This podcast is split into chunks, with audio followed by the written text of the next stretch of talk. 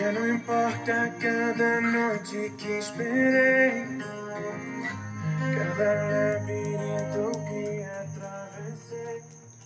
Hola amigos, bienvenidos a una nueva sección de subprograma, Conociendo las lenguas romance.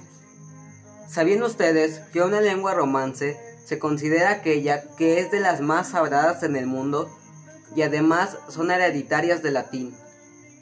Con la caída del Imperio Romano, las tribus germánicas tomaron el norte de Europa y el latín se afianzó en el sur.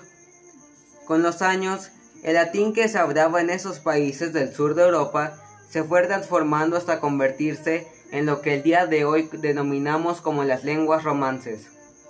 Entre ellas tenemos el español, el francés y el portugués. El día de hoy hablaremos especialmente sobre la lengua romance del portugués.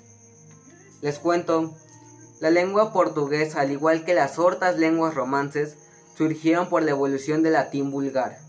Esto significa que estas lenguas romances fueron aprendidas como segundo idioma y no son lenguas maternas. Etimológicamente hablando, la palabra portugués viene del latín tardio portucalensis, gentilicio de Portus Cale, nombre latín de Oporto.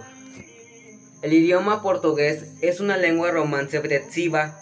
Desde la independencia de Portugal en 1139, en la reconquista hacia el sur, el idioma del portugués se expandió por los límites del actual Portugal.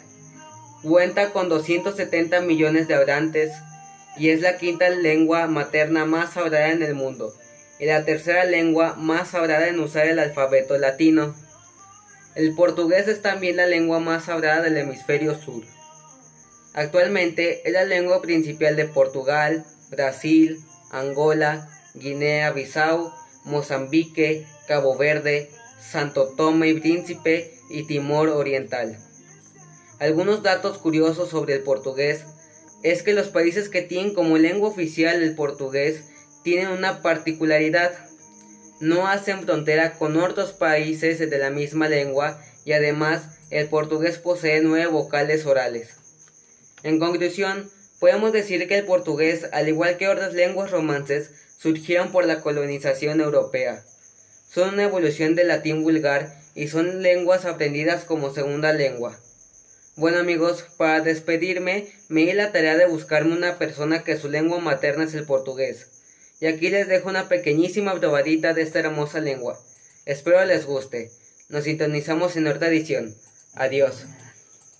As línguas românticas são belas como a vida.